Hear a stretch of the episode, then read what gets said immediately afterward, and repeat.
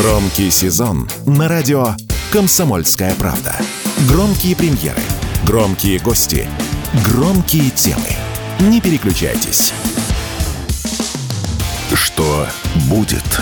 Честный взгляд на 16 октября. За происходящим наблюдают Иван Панкин и Егор Арефьев. Приветствуем всех тех, кто к нам только что присоединился. Иван Панкин и Егор Арефьев, по-прежнему в студии радио «Комсомольская правда». Мы продолжаем наш эфир. Я напоминаю, что в Рутюбе во Вконтакте идут прямые видеотрансляции. Ретранслируются в телеграм-канале «Радио Комсомольская правда». И в моем телеграм-канале Панкин тоже есть все ссылки на все порталы, где ведется трансляция, в том числе даже в Одноклассниках регистрироваться там, напоминаю, не надо. Можно просто через мой канал зайти и кликнуть и смотреть там. Обычно никаких проблем не возникает, даже если они есть в том же ВКонтакте или в том же Рутюбе, что довольно часто на самом деле происходит. Не забывайте про подкаст-платформы Яндекс Музыка, Google Подкаст, Apple Подкаст, многие другие, Castbox, например.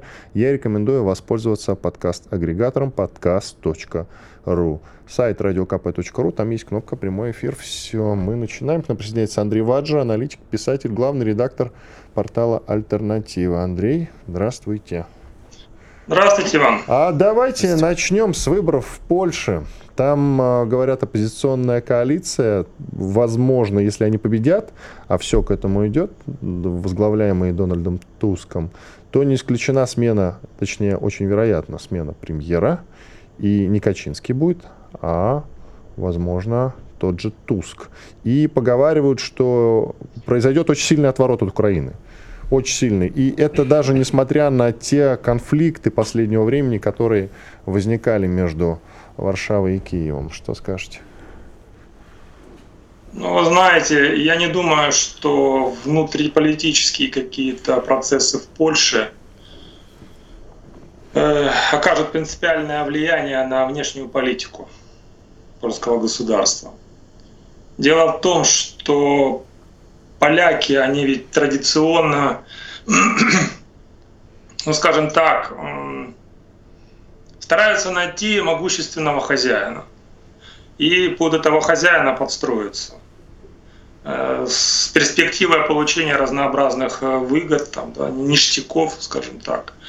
Вот, поэтому, э, на мой взгляд, отползание Польши от Украины уже началось. И оно не связано с какими-то национальными интересами Польши, либо с какими-то идеологическими предпочтениями одной из политических сил польских она связана с, не, с, не, с внешней политикой, с внешней ситуацией, которая сейчас складывается вокруг Украины. И она просто и, не в пользу Украины, и поэтому Польша уже задумалась. Конечно. Ну, слушайте, ну, э, когда Украина была в центре внимания Соединенных Штатов, а Соединенные Штаты это самый главный э, хозяин Польши.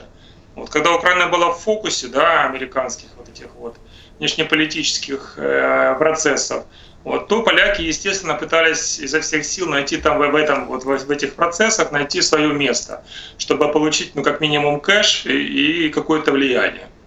Вот, поэтому, как бы, вот последние э, два года, к примеру, да, почти два года, вот, поляки вот как раз э, виляли бедрами как раз в этом направлении, пытаясь подстроиться под общие, как бы, указания Вашингтона. А сейчас Вашингтону не до этого сперва э, проблемы с Китаем, да, по нарастающей шли. Вот. Сейчас проблемы вот начались с Израилем да, на, на Ближнем Востоке. Плюс э, все, наконец, даже самые конченые идиоты на Западе вдруг поняли, что с войной как бы не выходит ничего. То есть разгромить Россию не получается, то есть как бы тупиковая ситуация сложилась. Вот, и естественно, что сразу падение помощи материальной Украины пошло. То есть ну, смысл вкладывать в проект, который не, не приносит дивидендов. Да? То есть сразу начали деньги а, обрезать, сворачивать программы помощи, вот, программы там, предоставления кредита, причем даже на уровне МВФ. Вот. Плюс как бы начал истекать источник вооружения, но это объективная причина. Не потому, что там кто-то разочаровался в Украине, а потому что на Западе, собственно говоря, уже э, оружие заканчивается. ВПК западный не способен компенсировать эти вот потери, которые сейчас у них за эти полтора года, да.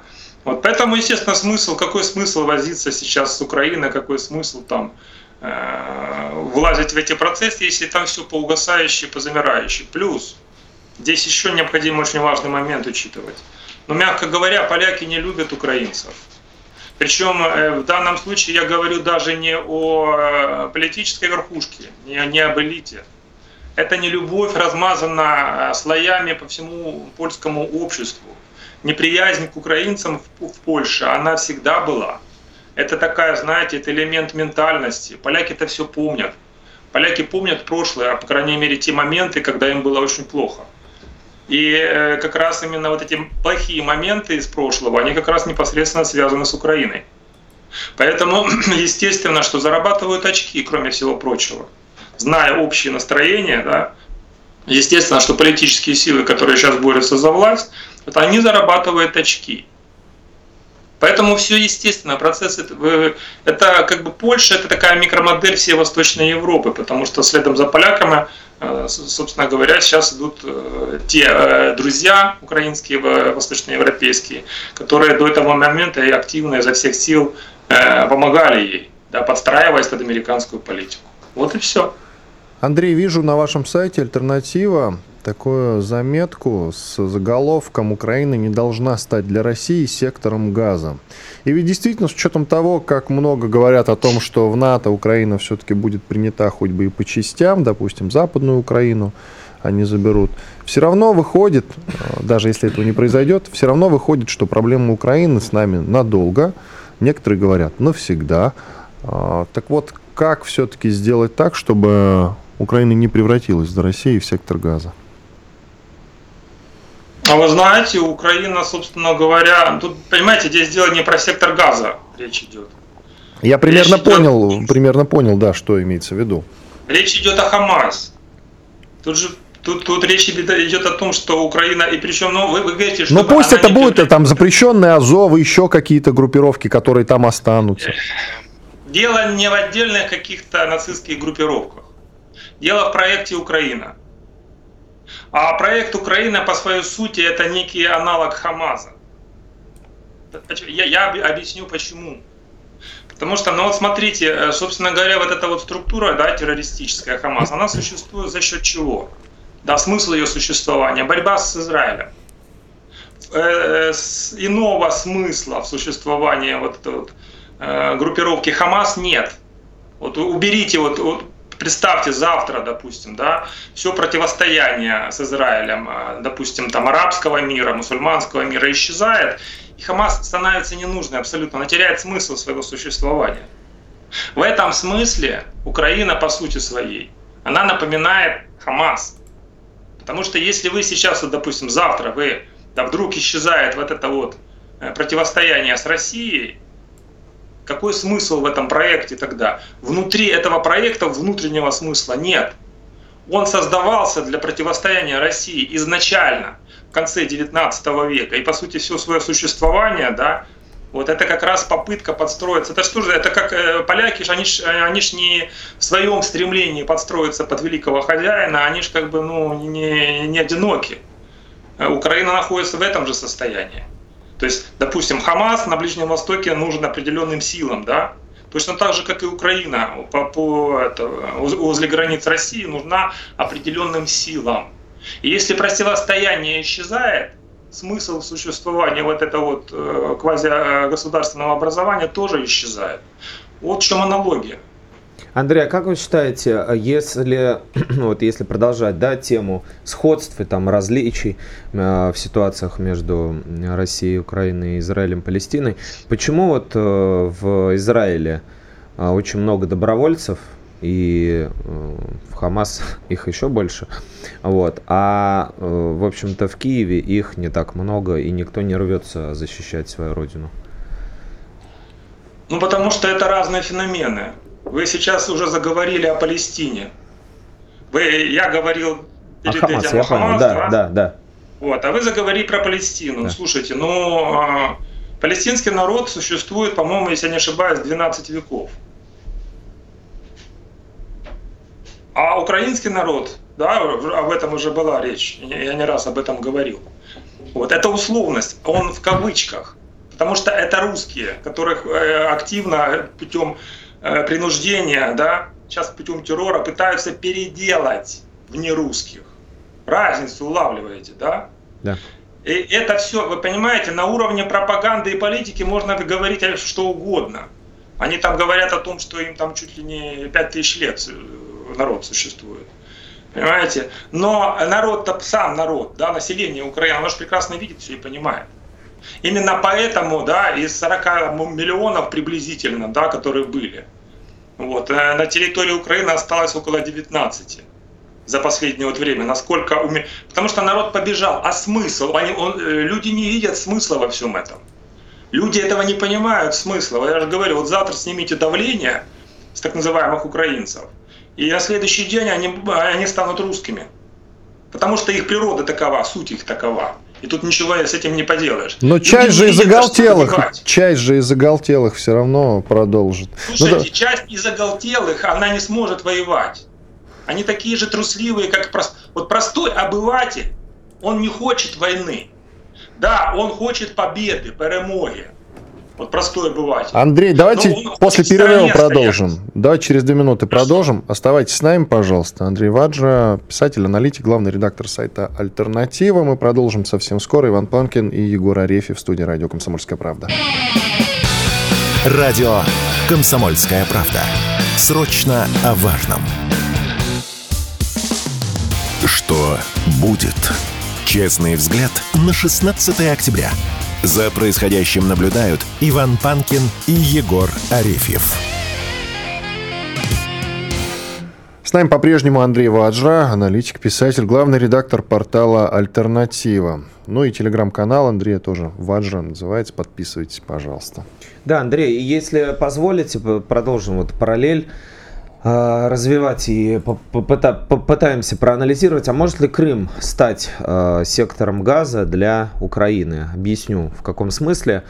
Я сейчас не про Хамас говорю, а я говорю скорее про исторические цели и задачи. Ведь э, Израиль считает, что он должен вернуть эту территорию, он должен себе ее присоединить, всех там зачистить и так далее. И вот э, мы все надеемся, конечно же, на нашу победу, да, и когда она состоится, будем все очень сильно радоваться. Но что если Украина а, затаит обиду, а все признаки для этого есть, и может начать строить, или, скажем так, политический режим, или политики Украины начнут строить свою идеологию как раз вокруг вот этого возврата территории, возврата Крыма. А, насколько вот э, эта перспектива может быть опасной, потому что у них вообще-то, ну, тоже отношение к жителям Крыма, ну, если не такое же, как у израильтян к Хамас, то, в общем-то, не очень, э, скажем так, дружественное. Многие предателями считают, например, крымчан. Ну, на мой взгляд, вы как немножко, как бы, ну, на мой взгляд, вы не совсем корректно вопрос задаете. Ну и этот вопрос, на мой взгляд, опять-таки лишен смысла. Почему? Потому что, ну, э, все, все, все гораздо проще и банальнее. Вся идеология украинства построена на ненависти к России и на уничтожении России. Причем здесь Крым? Крым это частность это элемент текущей политики, скажем, элемент текущей пропаганды украинской. Там ну, все гораздо фундаментальнее. Идеология украинства, да, политик, политическая вот эта идеология, философия и смысл жизни, он связан с одной главной целью – противостояние России, уничтожение России, уничтожение русских. Если вы послушаете, да, если вы почитаете их э, идеологов, на которых они молятся. Если вы послушаете э, митинги, да, на которых они там все выступают, причем это было еще до, до, до начала э, специальной военной операции, я подчеркиваю, об уничтожении России, об уничтожении русских украинские идеологи писали э, еще в начале прошлого века. Откровенно, целые там трактаты писались. Об уничтожении России и русских в Галиции, Восточной Галиции, австрийской – австро-венгерской. Там мечтали в начале прошлого века. страстно мечтали. Вот вся политическая сфера, вот это вот украинство, она только в это, вот это была главная ее цель. Когда пришла незалежность в 91 году, все, все вот эти цели были подняты на щит. Все, все вот, да, после переворота в 2014 э, году, 2014, вся, вся вот эта вот дребедень, она стала, по сути, идеологией государственной. Да, она поднялась с уровня политических вот этих структур, э, националистических, нацистских. Она э, поднялась на уровень государственной политики.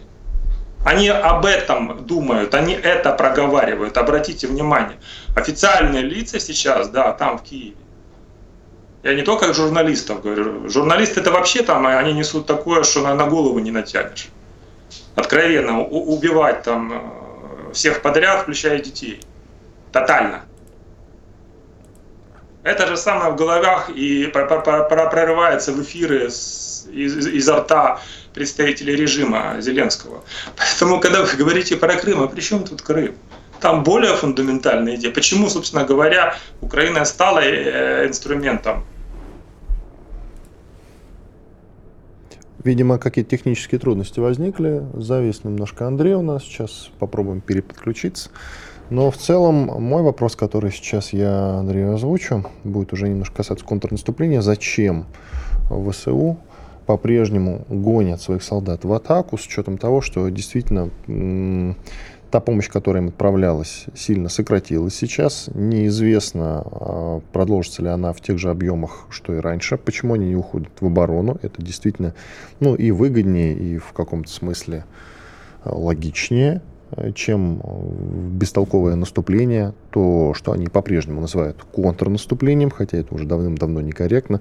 Владимир Путин вот а, китайским СМИ сказал, что контрнаступление потерпело полный провал, но ведь он, э, оно, контрнаступление, давным-давно, на самом деле, потерпело как контрнаступление провал, а сейчас это, ну, просто там какие-то бои в тех или иных условиях. Но термин э, есть, Андрей к нам вернулся. Андрей, скажите, пожалуйста, э, как вы считаете, вот я как раз хотел вам задать вопрос, зачем ВСУ гонит своих солдат в атаку? Вы у себя в телеграм-канале пишете об этом?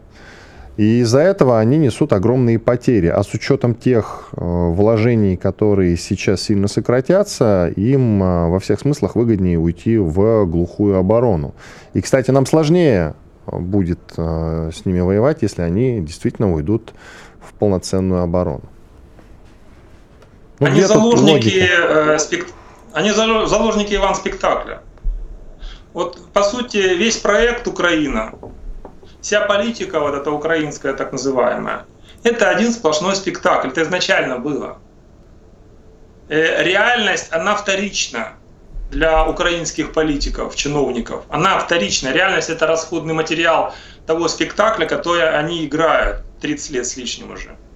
Зеленский это как высшее проявление уже, знаете, когда вот актера актер возглавил страну, это как бы он просто идеально вписался вот в вот эту вот систему, которая выстраивалась десятилетиями. Поэтому в данной ситуации здесь надо смотреть на их действия не с точки зрения реальности, а с точки зрения э, театральных эффектов. Да? Вот у них есть сценарий, они сражаются самоотверженно там с агрессором.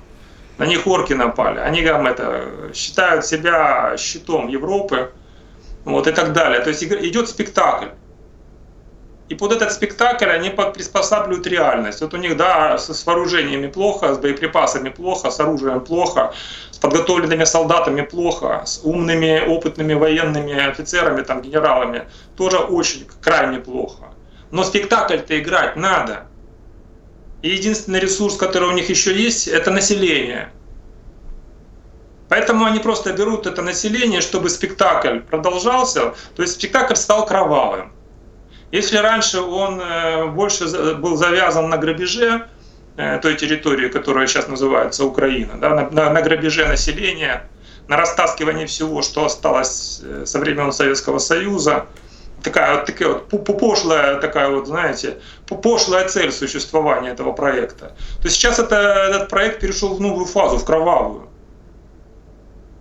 Поэтому, чтобы вот эта вот музыка была вечная, да, как поется в одной песне, они закидывают в мясорубку людей. Причем бессмысленно. То есть, ну там же многие вещи бессмысленны. А внутренний террор, а вот это вот непрерывное систематическое принуждение людей к, к тому, чему они не хотят. Да? Вот вы должны любить Украину. А если вы ее не любите, мы тебя бросим в тюрьму, в концлагерь, мы тебя расстреляем. То есть э, это абсурдная вообще, сама, сама вот постановка таким образом вопроса, она абсурдна. Любовь из-под палки не бывает, мне невозможно заставить любить. Да, пол страны уже убежало, и оно не собирается, вот это вот те, которые убежали, они возвращаться не собираются. Об этом говорят и в Киеве, да, чиновники, и в Европе чиновники говорят. Люди, которые уехали, они возвращаться не хотят. Они планируют строиться там любым способом. О чем это говорит? А те, которые не уехали, они не уехали только потому, что их не выпускают. Представьте, вот завтра они откроют границу всем желающим выехать. Вы представляете, какой исход, сколько, сколько еще миллионов выедет с Украины? Но тем не менее, Андрей, нет никаких признаков э, грядущего Майдана 2.0, скажем так. А Майдана не будет. Иван, а кто вам сказал, что будет Майдан? Все Майданы на Украине, они организованы из-за океана. Они проплачены, организованы, и, э, в принципе, всем участникам э, давалась гарантия, что их пальцем никто не тронет. Оно так и было. При всем вот этом вот. А, вы же понимаете, в чем проблема? Вот э, проблема этого проекта как такового, да?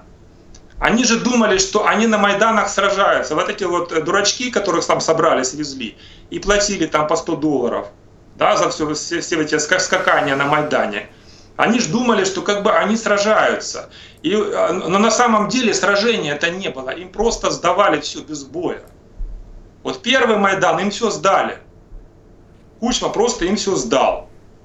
И второй Майдан то же самое произошло. Янукович просто все сдал. Там не было сражения. Вы же помните, как себя Беркут вел, да? А почему? Потому что приказ был такой. И у них возникло ощущение, что они всемогущие, вот эти вот, которые там скакали. У них возникло ощущение, что они всемогущие. И когда их начали формировать в батальоны и э, отсылать из Киева, потому что, ну, верхушка э, революционно очень боялась вот этой массовки на Майдане, их отправили на, Май... Э, на Донбасс, в качестве, чтобы они там организовали террор, в качестве карателей. И они туда ехали, думали, что повторится ситуация киевская, что просто все сдадут им, они там проведут сафари, расстреляют, повесят публично там кого-то, вот, и будут там панувати. А там началась бойня. 20 секунд, Андрей, коротко. Вот, поэтому это все, это все театр, это сплошной театр. Сейчас это театр кровавый. Но он абсолютно для Украины и населения он абсолютно бессмысленный. Спасибо. Спасибо. Радио «Комсомольская правда». Никаких фейков, только проверенная информация. Что будет? Честный взгляд на 16 октября. За происходящим наблюдают Иван Панкин и Егор Арефьев. Продолжаем это самое наблюдать. Иван Панкин и Егор Арефьев по-прежнему в студии радио «Комсомольская правда». Да, и может быть кто-то забыл, может быть не забыл, но забыть человека с такой прической сложно, с гнездом на голове. Британец... Как будто его током ударил. Борис, да, Борис Джонсон, а, бывший э, премьер Британии, которого мы считали в какое-то время то врагом, то другом, ну так или иначе, другом считали, ну, да. ну сочувствующим. Он не раз высказывался э, очень комплиментарно в адрес русской культуры, в, э, ну, в чем сложно, собственно говоря, кого бы то ни было упрекать, но есть люди, которые отрицают русскую культуру, говорят, что, например, Гоголь украинский писатель. Есть и такие юмористы. Так вот, э, украинскому каналу Рада не просто так, а, а парламентскому каналу украинскому дал интервью Борис Джонсон, э, в котором журналисты его всячески попытались, конечно же, э, всеми имеющимися способами склонить к ответу, к действительно правдивому ответу, кто же стоит за развязыванием развязыванием э, конфликта вооруженного на Ближнем Востоке, войны, она официально, по-моему, да, у нас уже называется война там войной. И, Нет, они э, просто называют это войной. Да, да. И, и Джонсон, собственно говоря, лукавить не стал, вот, он дал честный ответ.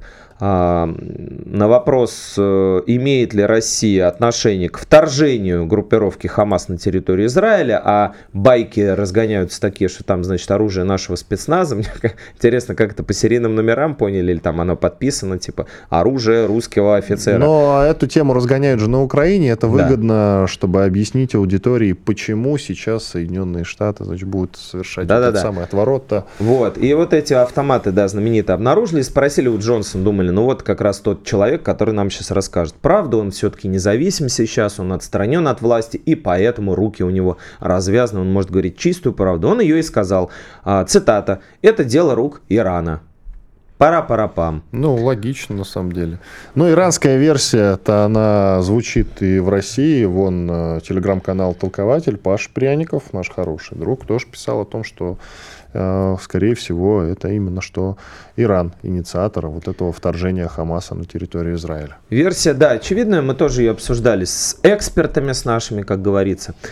А, но э, Иран в данной ситуации э, жмет на газу, что называется, а, э, и играет, отыгрывает мизансцену под названием «Держите меня семеро». Он то объявляет какую-то там мобилизацию спец своих подразделений, значит, всех привести в срочную готовность, то отрицает такие намерения. То есть пока вот у меня лично нет ощущения, что Иран, там и про химическое оружие начали говорить, и про ядерное оружие, какие-то вбросы разговоров Мубарака с кем-то еще, где говорилось о том, что Иран, значит, вот сейчас включится, подключится, и у него давно такие были планы.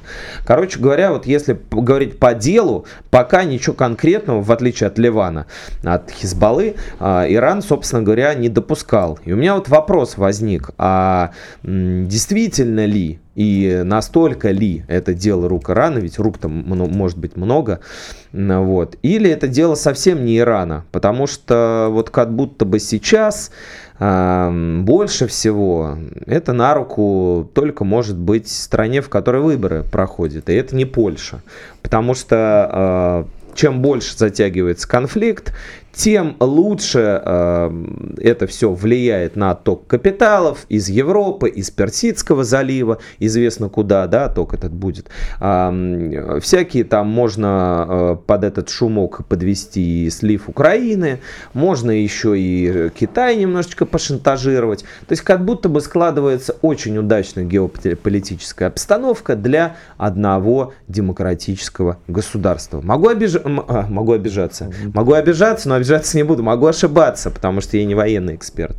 Насчет э, страны, в которой выборы проходят, это не Польша, но выборы пройдут э, в следующем уже году не только в Соединенных Штатах Америки, э, в России выборы, я напоминаю, тоже демократическая страна. Потом есть еще одна дем- демократическая страна, Украина. И если, в принципе, все пойдет по плану, а не не по плану, то выборы там все-таки пройдут. Ну, по крайней мере, они должны пройти. Да?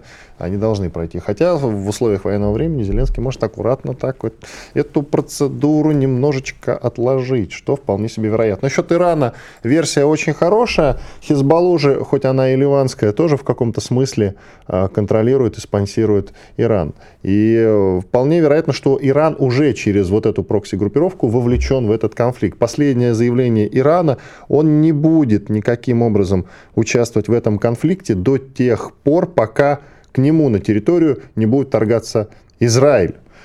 Что довольно любопытно, потому что до этого Израиль, вы знаете, очень часто вторгался э, в Иран маленькими группами, совершал там диверсии.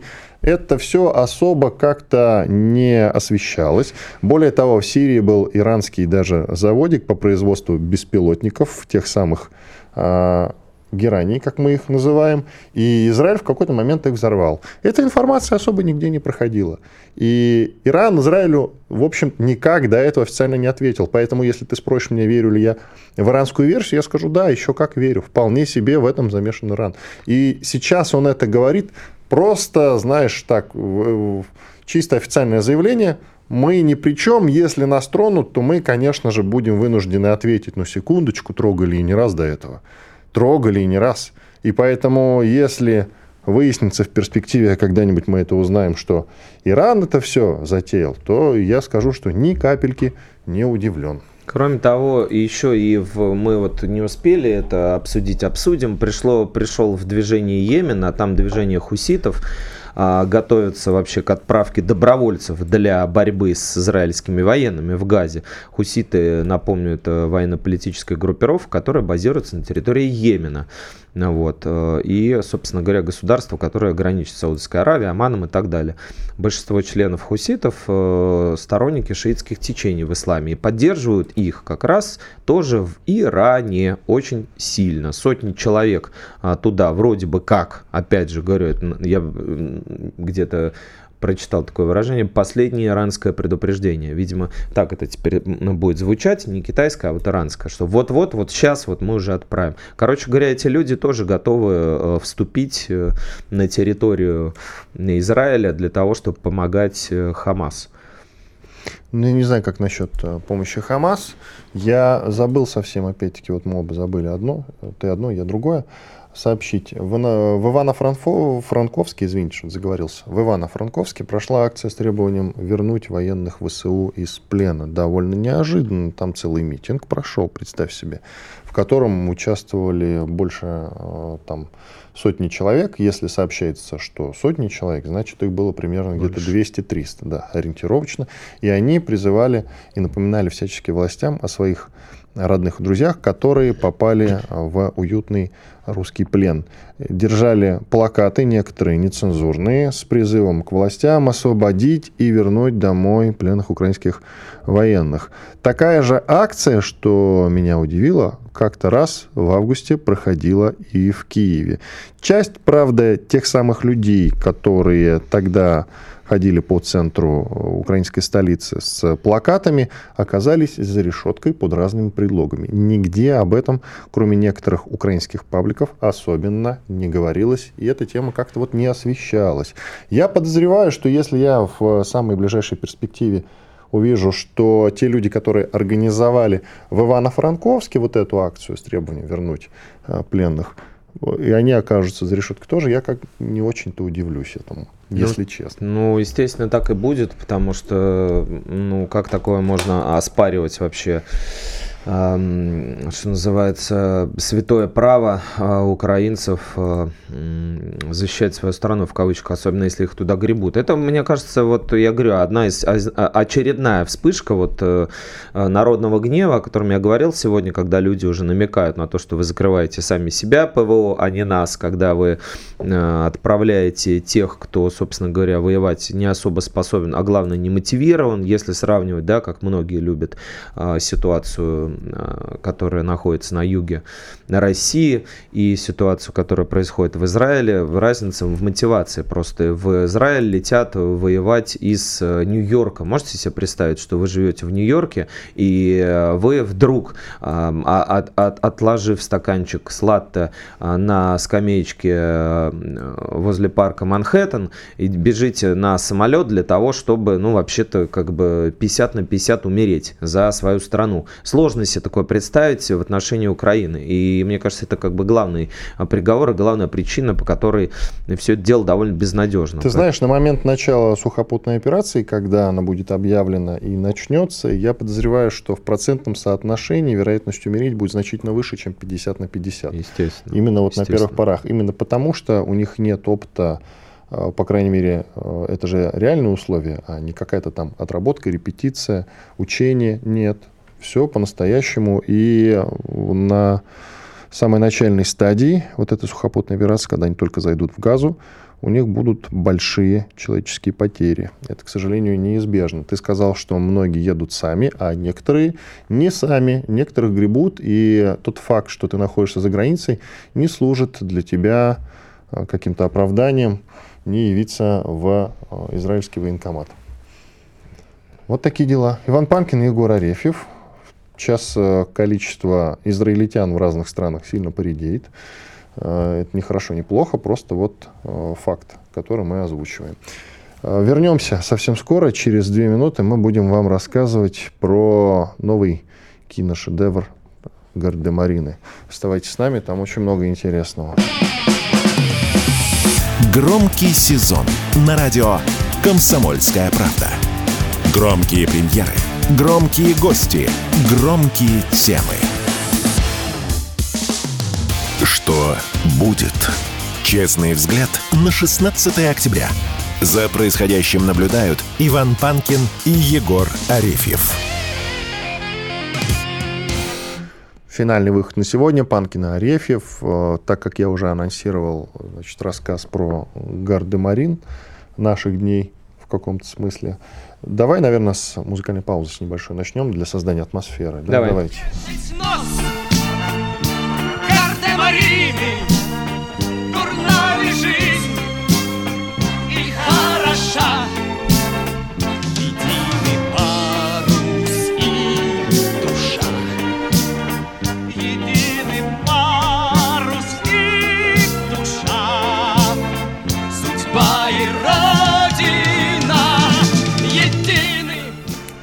Так, ну, у Егора, конечно же, так как он у нас э, по шоу-бизу и всему, что с этим связано, его выход. Твой, в смысле. Да. Про культурку, значит, э, у нас что Про тут сказать? так В конце, да, да. рядом с кроссвордами, там про культурку, значит. У нас тут э, режиссер Светлана Дружинина, в общем-то, прекрасная актриса, которую вы могли помнить по э, фильму «Девчата». И не только сняла, а главное выпустила, наконец, э, четвертую и пятую часть «Гардемаринов». Ну, э, пятая еще не вышла, а четвертая в кинотеатрах идет с 5 октября, 16 ноября выйдет пятая часть. Называются они так. Гардемарины 1787. Мир и Гардемарины 1787. Война.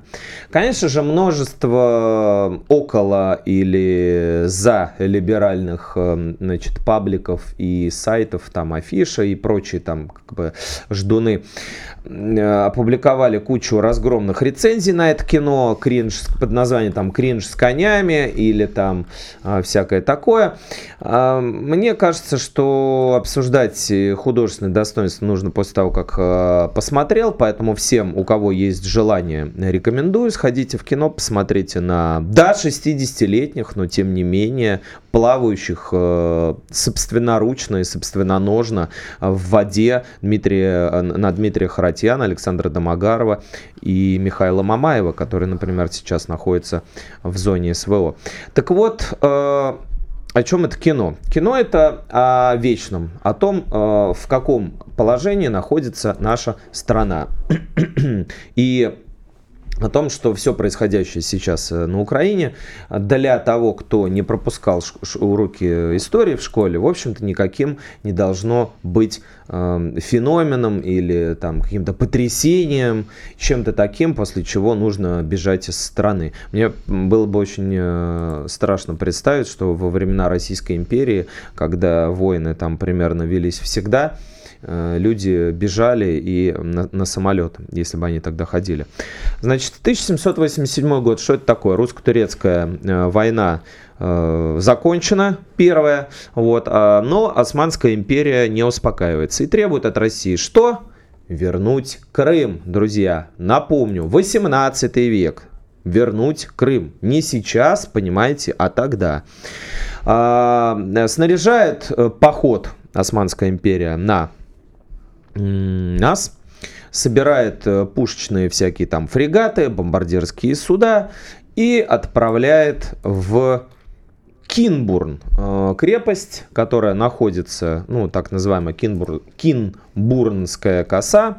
Вот, это, между прочим говоря, э, песчаные или там э, земельные такие наделы, которые находятся между Черным морем и Днепровско-Букским лиманом. Опять же, друзья, знакомые наверняка вам места, если вы читали новости. Да, да, да, именно там, именно сейчас тоже происходят боевые действия. Спустя 236 лет именно оттуда палят по нам с той стороны, да, украинские боевики, лезут через воду вражеские ДРГ и всякие британские партнеры, а тогда они были французские, подстрекают, э, говорят о том, что, например, захват вот этой самой косы сейчас может стать ключом к взятию и возвращению Крыма. Так вот, тогда э, бой против наших османских, значит, э, врагов А возглавил никто иной, как э, Александр Васильевич Суворов, непобедимый генералиссимус, тогда еще генерал-аншеф. Он дал бой, он этот бой, естественно, выиграл, и вот это все Светлана Дружинина решила перенести на экрану, на экраны. Всем, кто сейчас э, начинает бить ладонью по лицу и говорит, ну зачем же так э, примитивно и в лобовую осваивать бюджет, сразу скажу, проект аж в 2013 году начинался, в 2013, то есть даже до Майдана в Киеве. Не то, что до начала а, спецоперации. До Майдана он начинался, и, в общем-то, в этом, наверное, и есть и, по сути, ничего не изменилось. гений художника, да, предвосхищать события, а предвосхищать их в России очень просто, потому что происходит это с нами регулярно. У потому нас... что разбудите. Да, да, да. А, через э, сколько там угу. лет вот. И, значит, э, фильм очень с большими муками выходил, его снимали в Крыму, по понятным причинам это было какое-то время невозможно, потом опять возможно, потом ковид, потом пауза. Дружининой вообще-то 87 а, лет, на секундочку, да. Она набрала еще молодых актеров в этот проект, это уже подросшие дети главных героев Алешки Корсака там и всех прочих.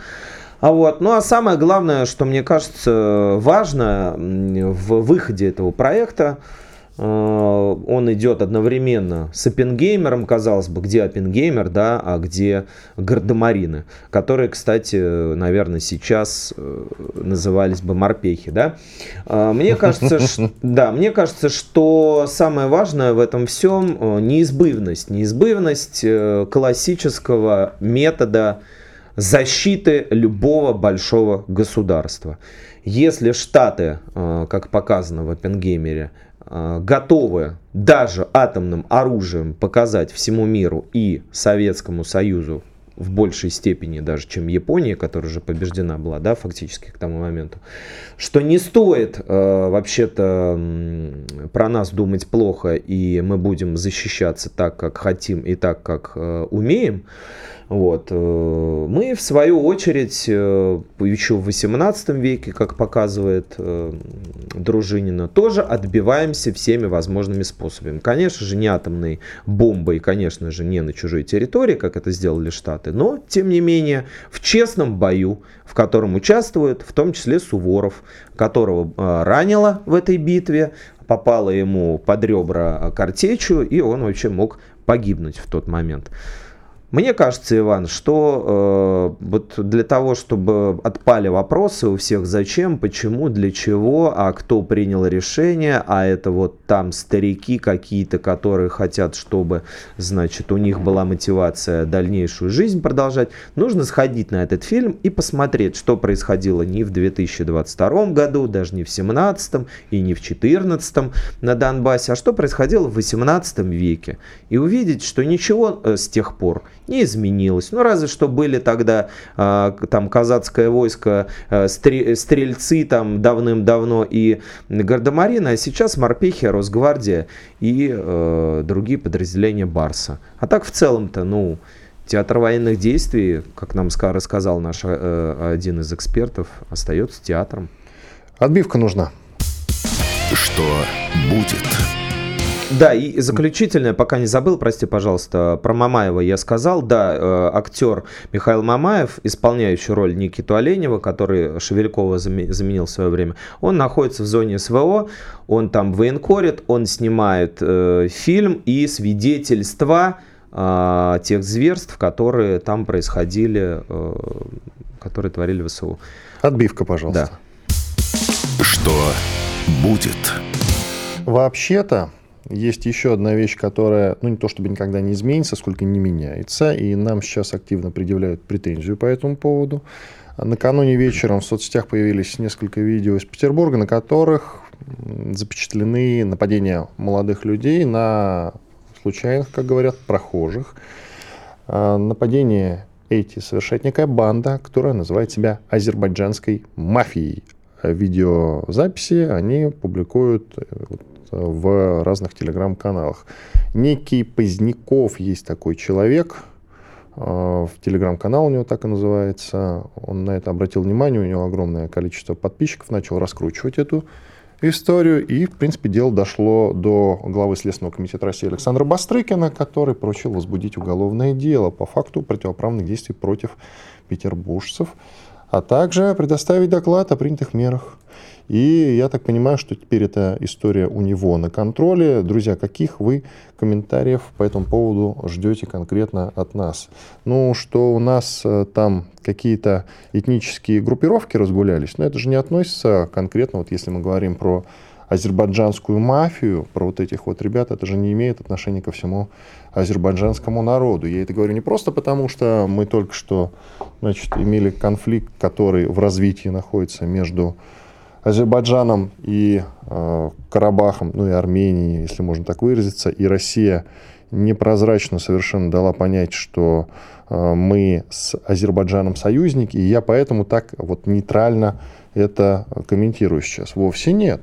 И этих ребят, конкретно этих ребят, сейчас всех уже, по сути, ну или какую-то часть из них вычислили, совсем скоро они окажутся там, где им самое-самое место, то есть в тюрьме, никуда они не уедут, как это обычно бывает. У нас и армянские, помните, группировки совершали преступления вплоть до убийства, помните, росгвардейца, такая была история пару лет назад. А часть из них успели уехать в Армению.